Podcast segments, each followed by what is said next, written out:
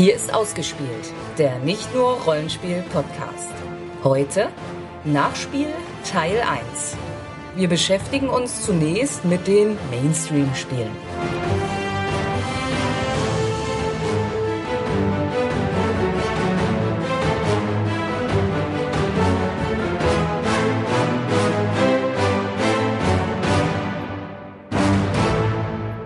Mein Name ist Sandra. Und ich bin der Jens. Nachspielsendungen sind natürlich nur original, wenn sie von ausgespielt kommen. Gibt also einige Nachahmer. Mach was. Einen ganz kurzen Eindruck von den neuen Hallen. Ich habe das Gefühl, es wirkt alles irgendwie kompakter. Was meinst du mit kompakter? Die Wege sind kürzer. ja. Ja, ich, also dadurch wirkte es auf den ersten Blick auch kleiner, obwohl es ja größere Standflächen sein sollen. Hm. Aber es ist, ist, früher durch die mehreren Hallen war es immer ein bisschen langgestreckter und jetzt Ja, verteilt. die eigentlichen Laufwege, denke ich, waren früher auch länger. Man hat jetzt mehr Quadratmeter, aber ja, enger zusammen. Ja, und man weiß halt nicht mehr, wo was ist. Ne. Gut, dennoch haben wir ein paar Spiele gefunden und die wollen wir euch jetzt vorstellen.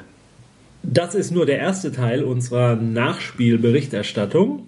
In dieser Sendung versuchen wir es dann erstmal mit den etwas bodenständigeren Spielen, Auch Kinderspiele. Mit mainstreamigeren Themen, mit weniger exotischen Regeln. Die Einteilung ist etwas willkürlich, das geben wir gerne zu. Wir müssen es ja irgendwie in zwei halbwegs gleich große Hälften kriegen. Im zweiten Teil, der folgen wird, geht es dann eher so in den Fantasy-Science-Fiction-Bereich. Die freakigeren Sachen. Freaky. okay, also wenn ihr dann die Kinder ins Bett geschickt habt, könnt ihr dann den zweiten Teil hören. Da wird es ein bisschen lockerer. Wir haben gespielt ein Spiel namens Space Sheep. Das war bei Stronghold Games. ja, bei Stronghold Games. Ein kooperatives Spiel, das eigentlich ziemlich wenig Regeln hat. Und sauschwer. Ja, also nicht unbedingt, naja, wir haben es geschafft, es zu gewinnen. Also dieses Spiel ist nicht so furchtbar fies zu einem, also dass man da jetzt extrem unter Druck steht oder so. Das kann man schon ganz gut abwenden, die Gefahren. Aber trotzdem, ähm, ja, man muss einfach wahnsinnig viel Grips einsetzen, um es zu gewinnen. Also kurz bevor wir es dann tatsächlich geschafft haben, dachte ich, das kriegen wir nie hin. Also, ko- ganz kurz. Ja. Ähm, äh, man hat halt vier Planeten, verschiedenfarbig, und den Farben entsprechend gibt es jeweils eine Schafsfigur und eine Schäferfigur. Und Ziel des Spiels ist es, die richtigfarbige Schäferfigur und das richtigfarbige Schaf auf den richtigfarbigen Planeten zu bringen. Und auf jedem Planeten sind Bedingungen, wie sich bestimmte Figuren bewegen können, wenn man diesen Planeten aktiviert. Das heißt zum Beispiel auf dem blauen Planeten liegt zum Beispiel das Plättchen, wer, wenn dieser Planet aktiviert wird, dann darfst du das Schaf, das da drauf steht, zwei Felder hinter das grüne Schaf stellen, was wiederum auf einem ganz anderen Planeten stehen kann. Oder halt ein Schaf, äh, ein, ein, ein Feld vor das blaue Schaf stellen. Und Da man ja aber auch alle Schafe und Schäfer bewegt, steht, ist das Feld 2 hinter dem blauen Schaf nicht immer an der gleichen Stelle, weil vielleicht das nächste Mal das blaue Schaf ganz woanders steht. Ja. Und dann gibt es halt noch den, wenn Schafe im Spiel sind, dann muss es natürlich auch einen Wolf geben. Und der Wolf wird quasi repräsentiert durch eine ablaufende Eieruhr. Wenn die, sobald diese Eieruhr abgelaufen ist, frisst der Wolf äh, eine Karte quasi, mit der man Planeten aktivieren kann. Und das kann man halt nur verhindern, indem man den Wolf bekämpft. Und das tut man wiederum, indem man dann halt sagt, ich bekämpfe jetzt den Wolf und die richtige Karte abwirft. Und dann wird die Eieruhr nochmal wieder rumgestellt. Und das meine ich eben, das kann man relativ gut verhindern. Aber es setzt einen schon ein bisschen unter Zeitdruck. Also man kann nicht ewig überlegen, was man jetzt machen will. Und man braucht die Karten ja eigentlich auch für was anderes und nicht nur um den Wolf abzuwehren. Ich fand es anstrengend zu spielen. Ja, ja. Also weil es eben wirklich äh, ziemlich schwierig ist, überhaupt zu einen Plan zu entwickeln, vor allem wenn man es das erste Mal und wahrscheinlich auch noch beim zweiten und dritten Mal, dieses, wo ist denn jetzt eigentlich zwei hinter dem blauen Schaf? Und, und dann, dann guckt man immer bei jedem Planeten durch. Also wenn ich den aktiviere, würde das da landen? Und da war das doch eben gerade. Und Also wir haben da ganz viel, einfach irgendwas gemacht, ohne Sinn und Verstand. Gut, wir haben erst versucht, immer den richtig farbigen Schäfer und Schaf zusammenzubringen, weil dann darf man sie auch gemeinsam bewegen. Aber es hat im, ja. Grunde genommen ist es natürlich auch dieser Zauberwürfeleffekt. Man hat dann zwar zwei richtige Flächen zusammen, mhm. aber die anderen zwei Flächen stimmen noch nicht. Und deswegen muss man die dann halt wieder auseinanderbauen, weil sonst kriegt man es nicht hin, die anderen irgendwann hinzukriegen. Und das fordert dann doch schon ein bisschen Gehirnschmalz. Und wir haben eine leichte Version. Ja, also das sind noch, noch, also diese Bewegungssachen mit zwei hinter oder so, das ist noch sehr, sehr viel komplizierter. Man kann bis zu acht Planeten mit Schafen und Schäfern da haben. Ja, also da muss ich ehrlich sagen, das, das ist mir zu kompliziert. Mhm. Ja, also ich weiß nicht, da muss man schon so die richtige Gruppe finden, die so Spaß an solchen Puzzlespielen mhm. hat. Das ist ja doch, wenn man so, ja, so Denksport, Puzzlespiele, ist ja mehr so eine Sache, die man als Solospieler vielleicht auch eher macht oder so. Mhm. Dass man das in einer großen Gruppe spielt. Ja, dann haben wir mal kurz das Kinderspiel des Jahres gespielt, weil wir testen wollten, ob Töchterchen das kriegt. Der verzauberte Turm von drei Magier-Spiele. Ja, der eine ist der böse Zauberer, der versteckt unter irgendeinem Feld einen Schlüssel. Die anderen sind das Team Robby. Robin. Robin? Robby. Ich mhm. finde Robby ist besser. Und jede Gruppe, also sowohl das Team Robin als auch der Zauberer, will den Schlüssel haben äh, um damit die Prinzessin aus dem Turm zu holen. Und ja, der Zauberer weiß zwar, wo der Schlüssel ist, braucht aber viel länger, um, länger, um da hinzukommen. Und die Spieler können da theoretisch direkt nebenstehen und sind ja dann mit mehreren Spielern auch öfter dran. Ja, der eigentliche. Obwohl, nee, öfter dran, eigentlich nicht. Nee, das stimmt ja. nicht. Aber der eigentliche Witz an dem Spiel ist halt einfach, man geht mit, seinem, mit seiner Figur die Felder ab und wenn man auf das richtige Feld kommt, wo der Schlüssel drunter versteckt ist, dann zieht man den Schlüssel quasi mit hoch, weil das mit Magneten funktioniert. Mhm. Das ist der eigentliche Gag des ja, Spiels. Ja, und wenn man den Schlüssel dann, also selbst wenn man ihn hat, muss man noch sechs verschiedene Schlösser durchprobieren am Turm. Und wenn man da dann das Richtige erwischt, dann, dann durch einen Mechanismus springt die Prinzessin da dann auch noch von runter. Vor Freude auf, aus mhm. dem, vom Turm herunter und bricht sich das Genick. Ja, war soweit ganz nett. Ja, also für Kinder macht das bestimmt Spaß, gerade mit Magneten und so mhm. Federn, wo dann Figuren hochspringen und so. Ja, dann haben wir gespielt Via Appia bei Queen Games. Und ja, da bauen alle Spieler gemeinsam an der Via Appia. Von Rom nach Burundum, glaube ich. Weiß ich jetzt gar nicht da sind ein paar ganz interessante Mechanismen bei, also die ich so jetzt nicht kannte. Also einmal liegen sieben Karten aus. Immer das habe ich schon mal gehört. Mhm. Die haben zwei verschiedene. also man kann auswählen ja. zwischen zwei Funktionen. ja, man, das kann sich, man kann sich Steine nehmen oder man kann sich Geld nehmen. Mhm. Nachher die Karten, die am Ende liegen bleiben, die keiner haben will, da wird es dann immer interessanter, weil dann kann man beide Funktionen wählen. Mhm.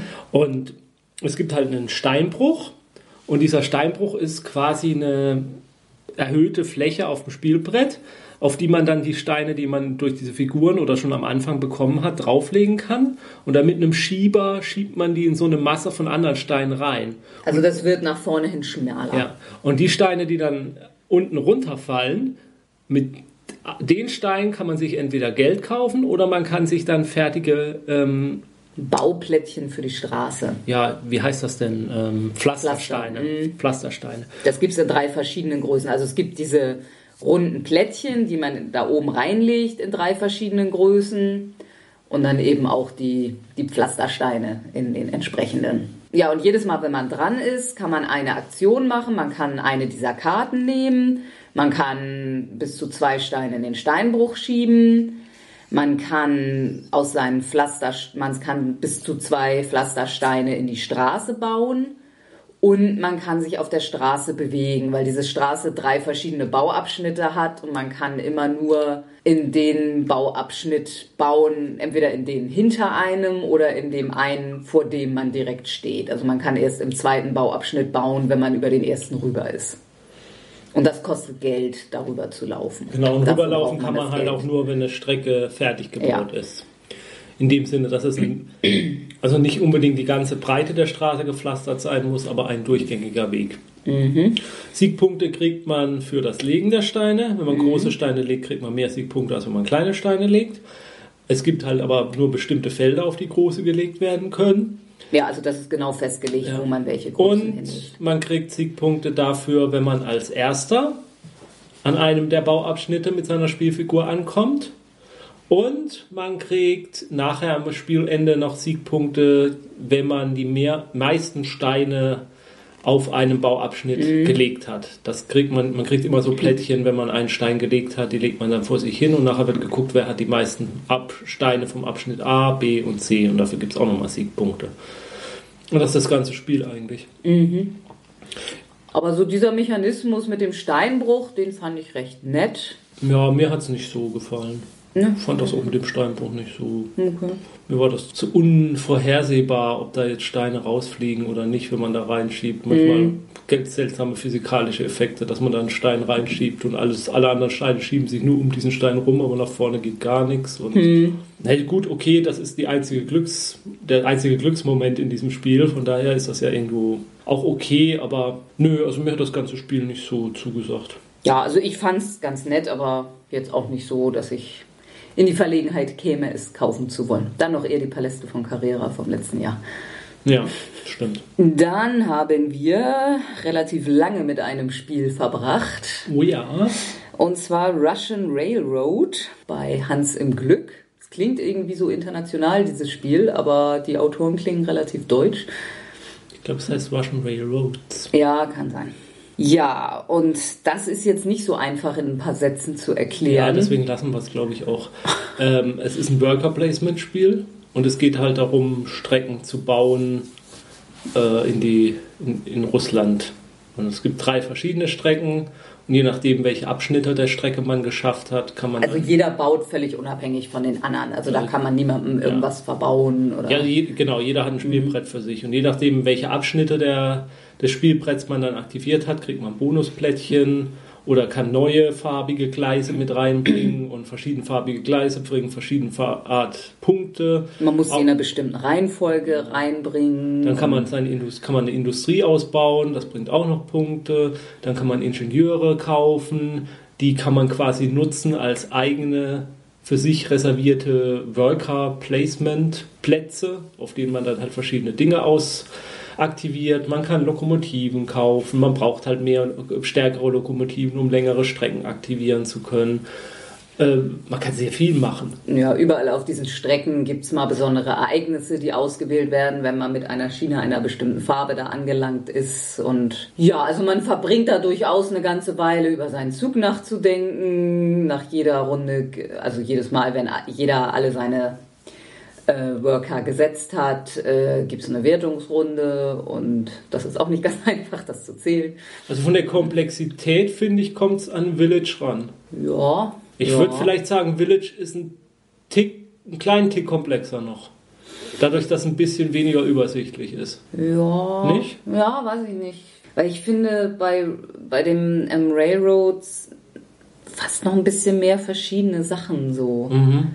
Aber ja, ja, vielleicht ist es dann ungefähr gleichwertig. Also, Okay.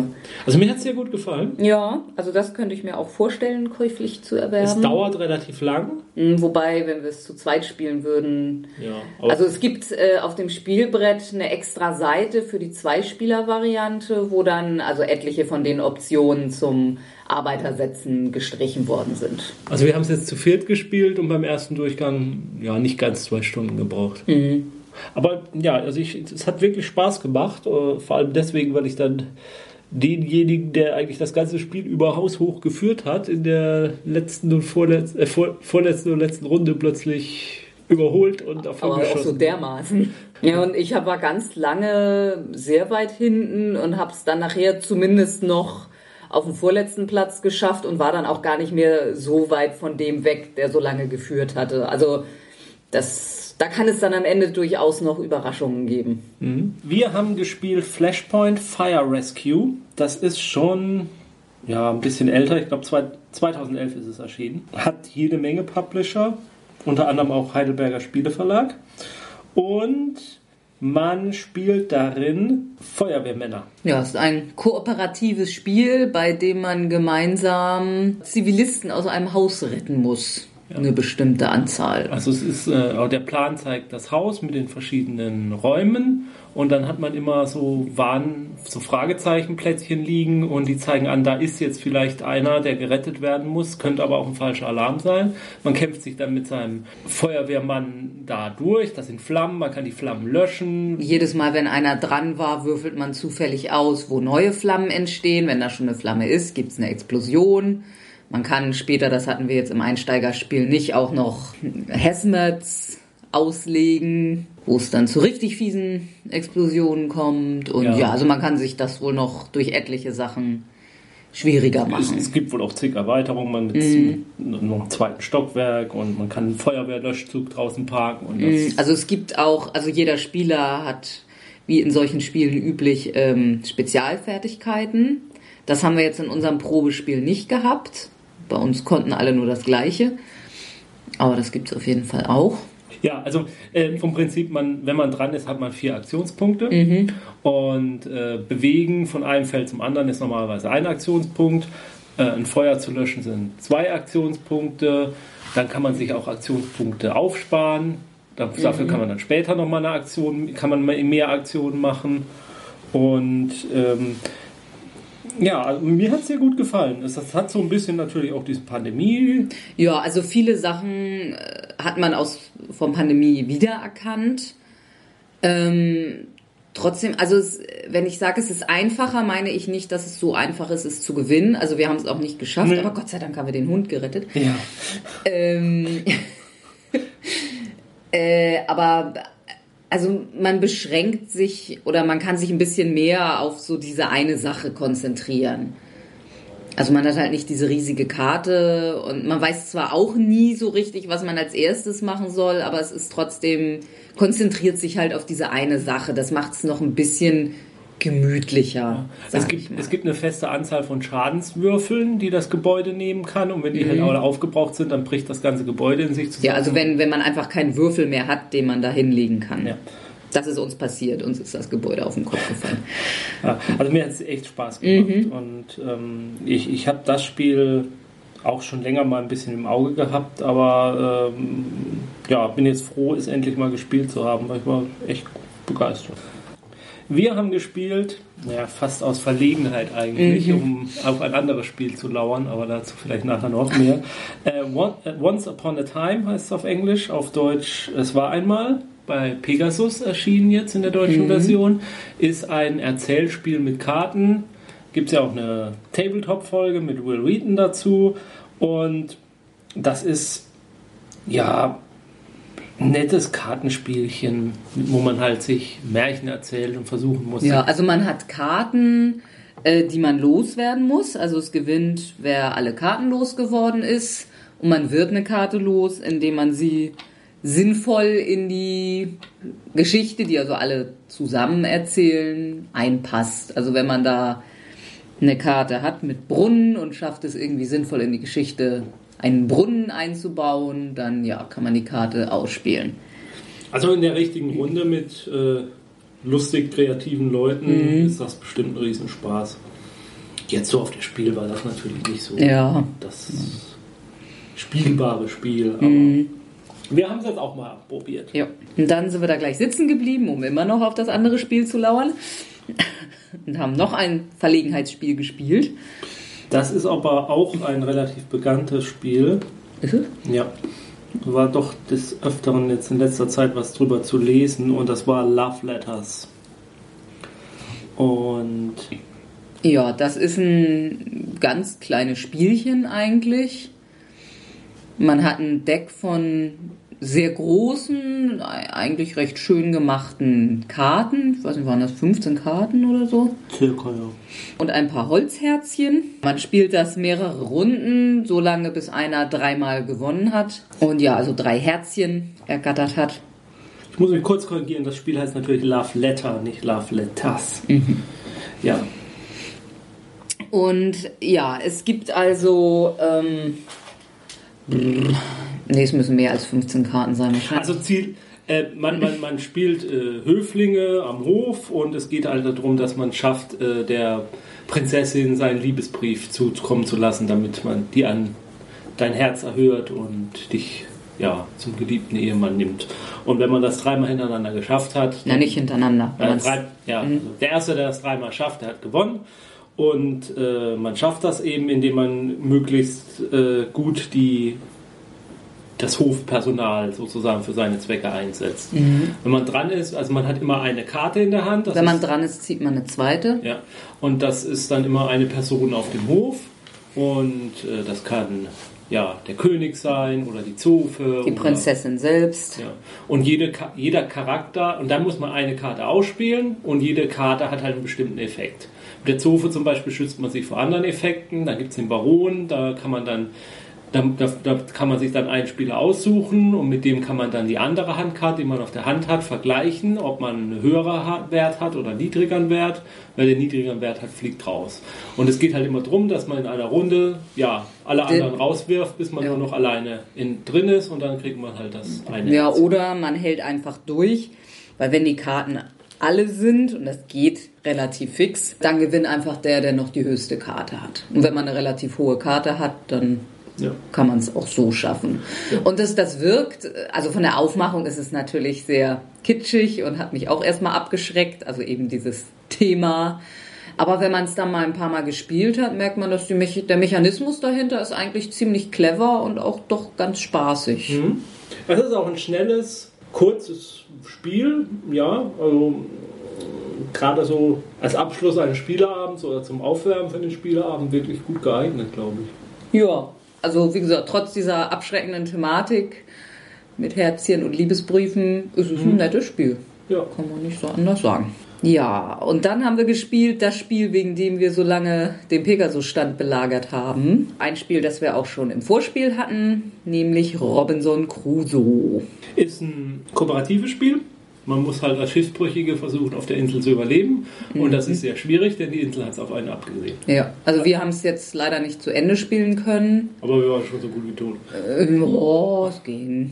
Aber ja, also uns gewinnen sehen habe ich auch nicht wirklich. Also eigentlich passiert in jeder Runde und jeder Aktion, die man gemacht wird, äh, um, um, zu überleben, kriegt man irgendwo noch eine Verwundung mit oder oder also es ist eher eine Seltenheit, dass man irgendeine Aktion schafft, ohne dass man noch irgendeinen Nachteil sich einhamst und ja, also ich habe echt den Eindruck gehabt, diese Insel hat es auf mich abgesehen. Ja. Zumindest die Spielemacher hatten es auf dich abgesehen. Ja. ja, also es war recht genau das, was man erwartet hatte, mhm. denke ich. Ja, wobei ich jetzt, also das war ja eins der Spiele, die mich mit am meisten gereizt hat. Also ich bin jetzt noch nicht entschlossen, es zu kaufen. Mhm. Also weil es ist halt, also wo wir äh, bei Fire, äh, äh, Flashpoint, Flashpoint, gesagt haben, dass es ein, ein übersichtlicheres oder eben mit weniger Möglichkeiten Spiel ist im Vergleich zu Pandemie, ist also Robinson Crusoe hat so dermaßen viele Möglichkeiten und Sachen, auf die man achten muss. Und also man muss, man muss einfach jeden Tag dafür sorgen, dass man genug Nahrung hat. Man kann aber auch keine riesigen Nahrungsvorräte anlegen, weil viele der Nahrung verdirbt sowieso mhm. an einem Tag. Um vernünftig Nahrung krieg, zu kriegen, muss man eigentlich auf die Jagd gehen. Auf die Jagd sollte man nur gehen, wenn man es irgendwie geschafft hat, sich ein bisschen zu bewaffnen. Weil man sich sonst verletzt. Ja, man muss aber auch dringend an seinem Haus bauen und ein Dach über dem Kopf haben, weil man sonst der Witterung ausgesetzt ist. Und ja, dafür muss man Sachen bauen. Und, und eigentlich braucht man das Holz in unserem Szenario, um ein großes äh, Signalfeuer zu machen äh, sonst kann man das Spiel eigentlich gar nicht gewinnen. Mhm. Dann sind noch viele, viele Ereigniskarten, die eigentlich immer nur Schlechtes bringen und ja, also ein wirklich anspruchsvolles Spiel, glaube ich. Ja. Also das zu gewinnen ist schwierig, denke ich mal. Man hat natürlich verschiedene Charaktere. Ich hatte zum Beispiel den Forscher. Ich war der Koch. Wobei ich finde, die unterscheiden sich gar nicht so riesig. Also es gibt dann halt so Motivationsplättchen oder ich weiß nicht. Ja. Und, und die kann man halt für verschiedene Aktionen ausgeben, wo, wo jeder Charakter halt andere Sachen dafür hat. Aber so viele von diesen Plättchen hatten wir gar nicht, dass man da oft diese Sonderfähigkeiten nutzen konnte. Nee, also ich habe es nachher ein paar Mal gemacht. Mhm. Ähm, also ich bin, ich bin durchaus geneigt. Mhm. Aber also, wie gesagt, es war genau so, wie wir es erwartet haben eigentlich. Also es hat jetzt nichts dran enttäuscht. Aber. Aber der Preis war auch ganz in Ordnung. Also ja, 35 oder so. Ja, dafür, wie viele Komponenten da drin Ja, stecken ja. und so. Also das erscheint echt fair, ja. Scheint mir ein guter Preis zu sein. Mhm. Ja, und dann noch ein Spiel, was wir auch unbedingt ausprobieren wollten, der Millionenkuh. Das legendäre, nach unserer Vorspielsendung, äh, Tiptoy-Spiel. Ja, also prinzipiell der Einsatz, also es ist ja ein kooperatives Spiel, äh, in dem man versucht, eine Bank erfolgreich zu überfallen unter Zeitdruck. Und innerhalb dieses Zeitlimits muss man eben die, die Planung, die Vorbereitung, ein bisschen die Ausbildung der Charaktere vornehmen und dann das Ganze auch ausführen. Also, was ich super fand, das war eben die Möglichkeit mit diesem Tiptoy. äh, Also wir saßen da dann am Tisch, hatten beide Kopfhörer auf und haben uns was erzählen lassen von dem Tiptoy ähm, dass der ein ganzes Tutorial macht. Also, dass man die Regeln überhaupt nicht lesen muss, sondern dass einem, ja, so direkt, und nun machst du mal das und nun mal mal das und jetzt kannst du noch das machen. Also, das Tutorial fand ich sehr, sehr gelungen. Das hat die Möglichkeiten von diesem Stift perfekt ausgenutzt. Ähm, ja, und dann dachten wir so, dann spielen wir jetzt noch mal. Also auch nach dem Tutorial war ich noch relativ begeistert, muss ich sagen.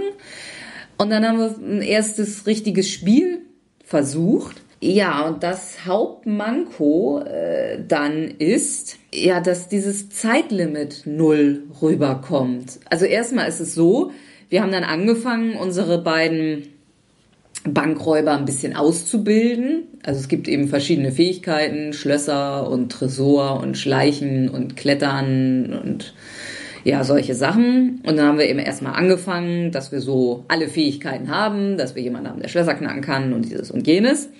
Und das dauert dann immer ein paar Zeiteinheiten, bis diese Ausbildung abgeschlossen ist.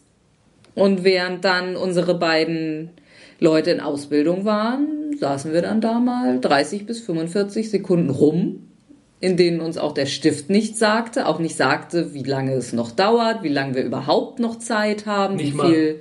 nicht mal Warteschleifenmusik. Nee, also einfach, ja, dann sitzt man da, wartet darauf, dass man irgendwann die Nachricht kriegt, dass jetzt jemand fertig geworden ist. Ja, und eben auch die ganze Zeit über hast du überhaupt keine Vorstellung, wie lang noch ist. Und ja, ich meine, das Spiel war dann auch sehr fix vorbei, weil irgendwie, ja, Jens hatte im Keller angefangen. Äh, also da kann man dann so bestimmte, wie nannte sich Pläne. das? Pläne lernen. Und ich hatte den Plan gelernt, äh, wo ich über das Dach kam. Und Jens hatte den gelernt, wo er durch den Keller kam. Und dann haben wir Erkundungen gemacht und haben dabei alle möglichen Kameras und die Route des Wachmanns und sowas rausgefunden. Und ja, Jens war in einem Raum mit einem Ausgang und quasi direkt davor war eine Alarmanlage. Und ja, ich hätte ziemlich lange gebraucht. Also wir wussten immerhin, wo man diese Alarmanlage ausschalten kann. Also das ist dann eben, äh, wenn man erkundet, kann man eben erfahren, in Raum sowieso ist eine Alarmanlage und in Raum sowieso ist das Pad, um diese Alarmanlage auszuschalten. Ja, richtig blöd wäre gewesen, wenn Jens nun derjenige gewesen wäre mit der Fähigkeit, weil dann hätten wir gleich aufgeben können.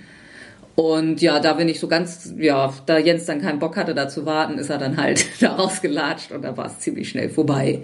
Ja, ich war mir gar nicht sicher. ob Ja, was dann gleich passiert, würde ja, wollten wir halt auch ausprobieren. Also mit mir hat das Spiel viel zu viel Leerlauf. Und, Ja, und also das ist einfach, da, ja, fragt man sich echt, hättet ihr das einfach mit einer, mit einer ähm, Sanduhr gemacht und dann irgendeinem Mechanismus, der eben zeigt, so, ich brauche jetzt drei Zeiteinheiten, bis ich das gelernt habe und jetzt habe ich da einen Schritt gemacht, das kostet auch wieder so und so viel und jetzt brauche ich drei Zeiteinheiten, um das Schloss zu knacken. Das hätte man mit Sicherheit auch irgendwie untechnisch machen können und dann eben auch, so wir sind jetzt alle drei Runden beschäftigt, wir überspringen diese Zeit jetzt einfach. Gut, dann ist jetzt die Frage, wie man das mit der Sanduhr macht, aber da hätte man irgendeinen Mechanismus finden können. Ja, aber äh, äh, bei dem Spiel, ich hatte nie das Gefühl, dass da ein Countdown abläuft. Weil, Nee, weil wir auch weil- überhaupt keine Ahnung hatten, wie viel Zeit haben wir jetzt Spiel- eigentlich Das Spiel gibt verbraucht. ja kein Feedback, so irgendwann mal eine Zwischendurchsage, ihr habt noch 35 Minuten oder so, dass man irgendwie das Gefühl hatte, oh ja, ich muss mich jetzt mal beeilen. Und das schaffen ja viele Spiele ohne technische Mittel, dass sie einen Ja. unter Zeitdruck setzen, indem ein Rundenrad abläuft Ja, und man weiß, ja. wenn das abgelaufen ist, halt passi- passiert ein Ereignis oder so. Und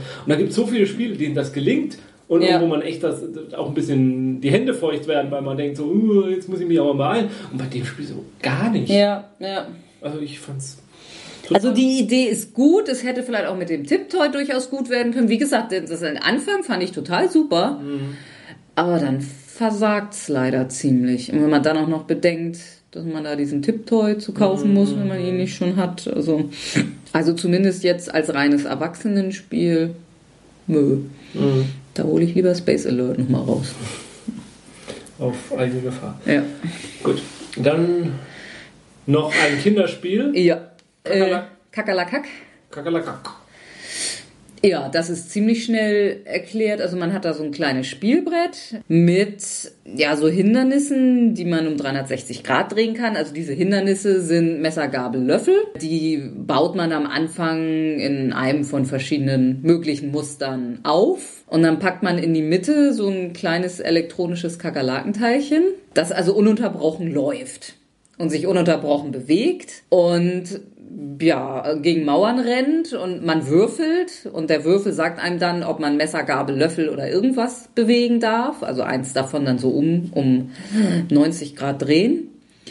Und ja, die Kakerlake sucht sich dann da einfach den, We den Weg, den man ihr so bietet. Und man, jeder Spieler versucht, die Kakerlake in sein eigenes, wie nannte sich das, Falle oder so, Falle, in die ja. eigene Falle reinzulocken. Also eben dadurch, dass man ihr den Weg so darbietet.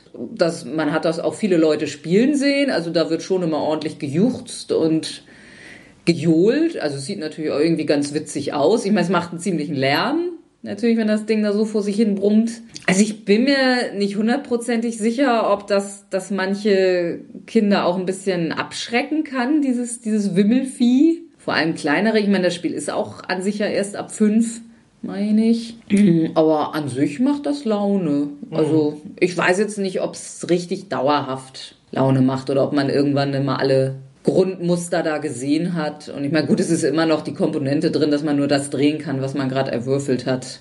Ja, ich weiß jetzt nicht ganz genau, was es kostet, aber ich meine, dafür, dass dieses mechanische Ding da drin ist, war es nicht so furchtbar viel. Naja, die lustige Kakerlake kann man ja dann auch für andere Dinge benutzen. Ja, Darf nur nicht drauf treten. Mhm.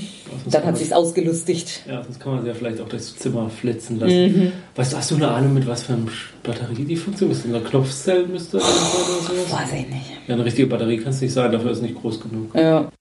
Wir haben gespielt Bora Bora von Stefan Feld. Hatten wir vorher nicht angekündigt oder nicht vorbesprochen, sondern ein anderes Stefan Feld-Spiel. das hier Aber- nicht mehr erwähnt wird. Nee. Weil, weil ähm, ja, die Tischsituation sehr unzufrieden für uns war. Wir haben an zwei Morgenen versucht, da quasi sofort hinzustürzen. Egal, egal, Bora Bora. äh, Ja, viel besser. Bora Bora. Bestimmt auch das bessere Spiel. Wir haben uns nämlich jedenfalls auch gekauft. Bora Bora ist äh, bei Alea Ravensburger erschienen. Und äh, ja, man spielt äh, Eingeborene auf einer Südseeinsel und versucht seinen Stamm aufzubauen irgendwie. Ja. Man versucht die Gunst der Götter zu erlangen. Dafür kann man nachher am Schluss Siegpunkte kriegen. Man kriegt Siegpunkte, wenn man möglichst viele Männchen und Weiblein in seine Hütten packt. Man kriegt Siegpunkte, wenn man sich auf der Möglichst viele Hütten aus, ausbreitet. Genau, auf der Karte ausbreitet. Äh, Es gibt in jeder Runde eine Wertung. Ähm, Es werden die unterschiedlichsten Dinge gewertet. Es erschlägt einem im ersten Moment erstmal, was man alles werten kann.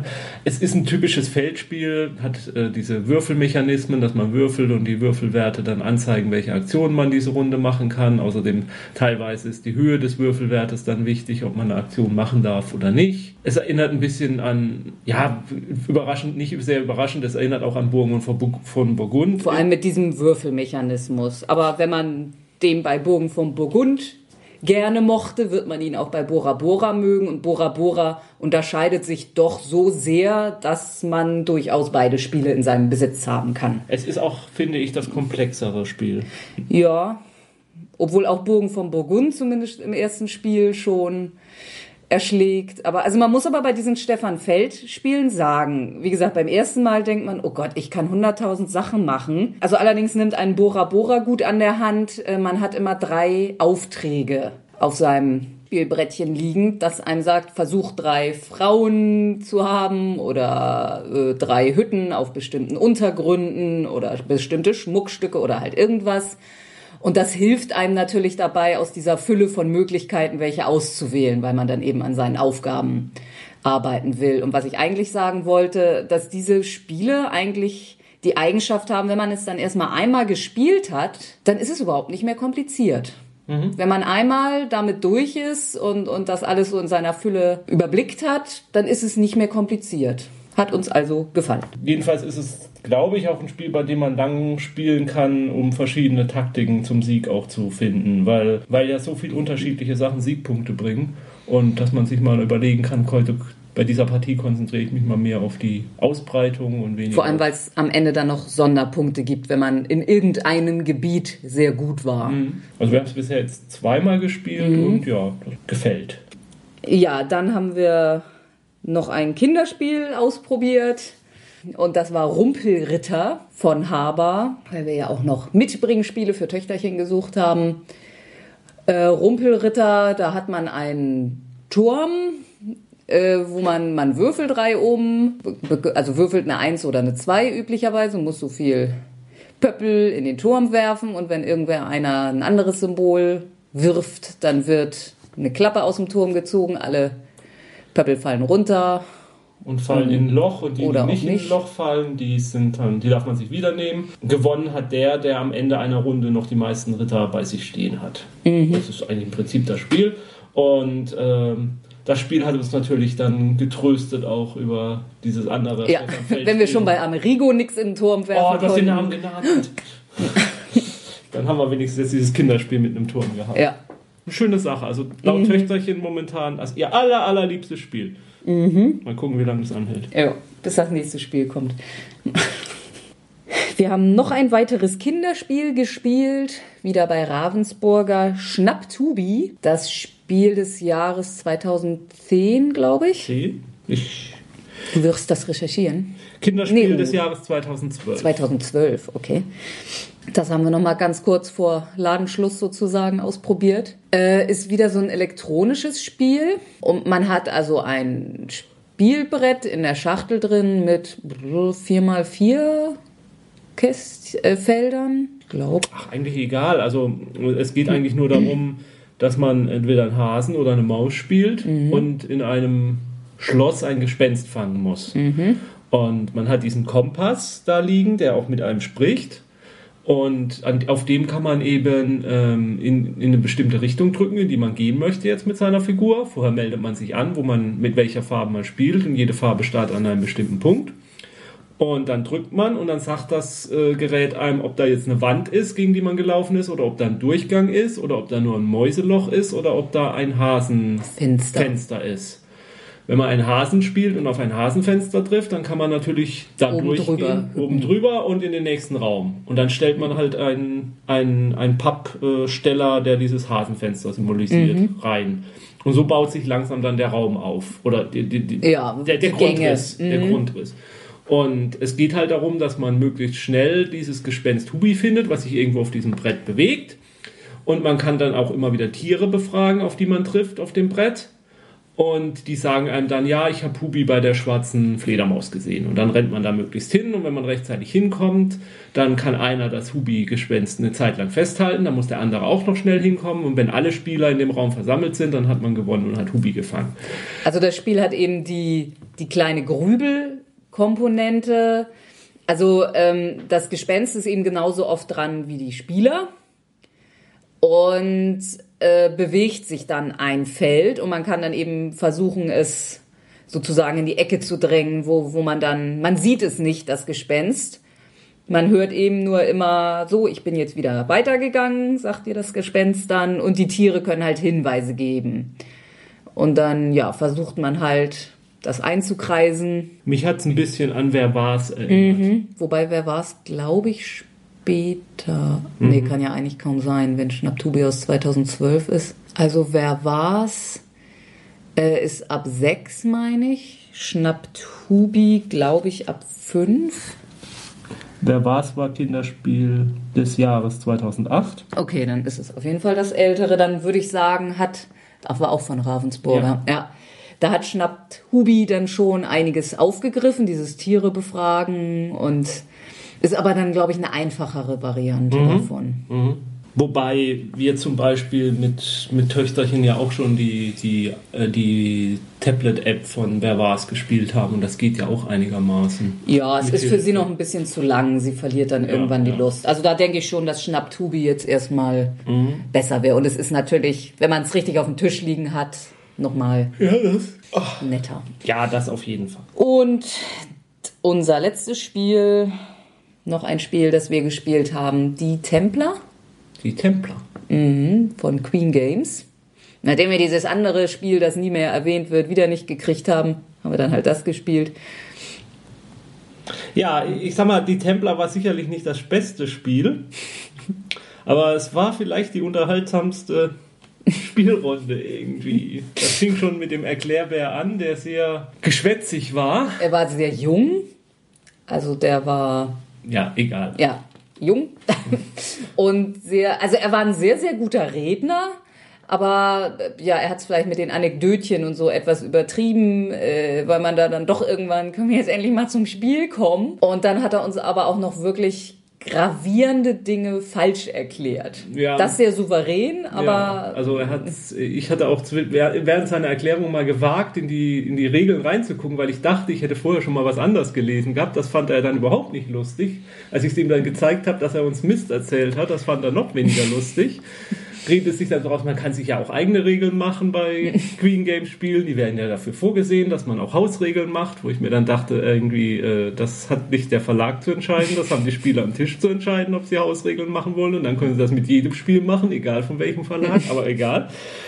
Naja, und nachher in der Endwertung zeigt es sich dann auch, dass wir nochmal entscheidende Informationen dann falsch mhm. hatten. Und, und auch, also am Ende der ersten Runde stellten wir fest, dass er wirklich eine ganz, ganz gravierende Mechanismus-Sache mhm. falsch also er war auch überzeugt davon, dass das Falsche richtig ja. ist, aber die Anleitung und ein weiterer Erklärbär sagten etwas anderes.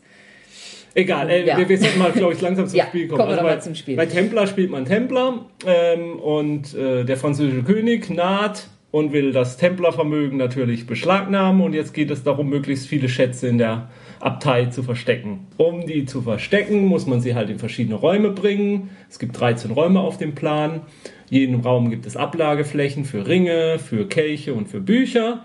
Und äh, man kann dann mit, man hat 10 Aktionskarten, glaube ich. Mhm. Und man kann jede Runde eine Aktionskarte abspielen, kann dann aber in dieser Runde dann, kann diese dann aber nicht mehr aufnehmen, also die ist dann erstmal weg, die Aktion. Und man darf nur Aktionskarten spielen, die, die Mitspieler nicht zuletzt gespielt haben. Also in der also, gleichen Runde nicht auch schon gespielt. Also haben. Äh, es stapelt jeder immer seine Aktionen, die er gemacht hat, übereinander. Und wenn man dann eben eine neue Karte spielt, muss man gucken, was haben die Mitspieler da oben liegen. Und diese drei Karten, wenn man zu viert spielt, darf man nicht legen. Ja. Aber ja, und dann gibt es halt Aktionen wie äh, mit einem Mönch ein paar Schritte reinzugehen und einen Schatz abzulegen.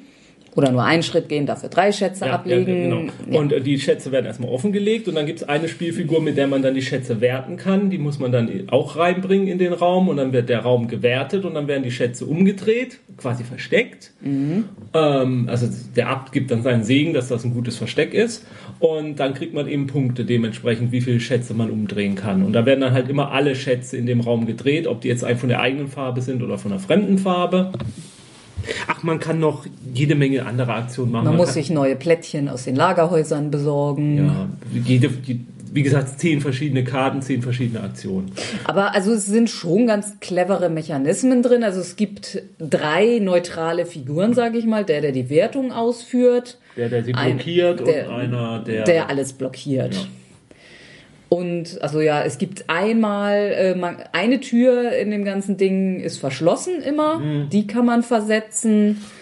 Und ja, das ist halt immer so ein, so ein Taktieren. Spiele ich jetzt eine Karte, die mir hilft? Spiele ich jetzt eine Karte, die andere behindert? Äh, allerdings äh, kann man ja auch nicht immer alles machen, weil man eben manche Sachen schon gespielt hat und manche Sachen gerade bei den Mitspielern oben drauf liegen. Mhm.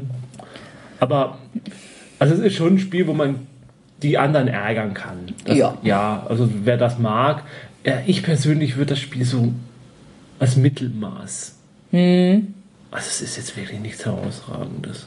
Ja. Also mir hat es vielleicht von allen Anwesenden dann noch am besten gefallen, aber ja, ein unbedingtes Kaufbedürfnis hatte ich jetzt auch nicht. Wobei ich denke, es ist vom Schwierigkeitsgrad schon doch noch für Familien geeignet. Ja. Ich glaube, es war auch ab 8. Ja. Also doch, das, das schon. Aber andererseits mit dem vielen Streit machen und so, na gut, das muss schon ein gefestigter Familienverband sein. Damit sind wir am Ende unserer ersten Nachspielsendung. Jetzt macht euch locker. Nächste Woche die frickigen Sachen. Geht's ins Weltall und in den Zauberwald. Tschüss.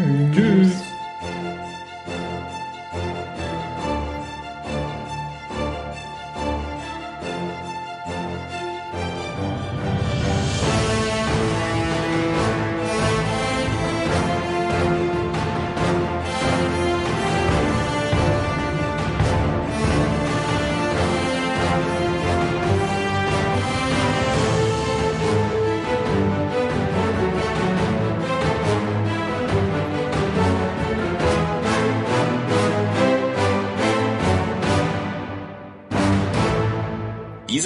Podcast ist Mitglied bei Analogspieler.de, der Portalseite für alle Podcasts rund ums gute alte Spielen.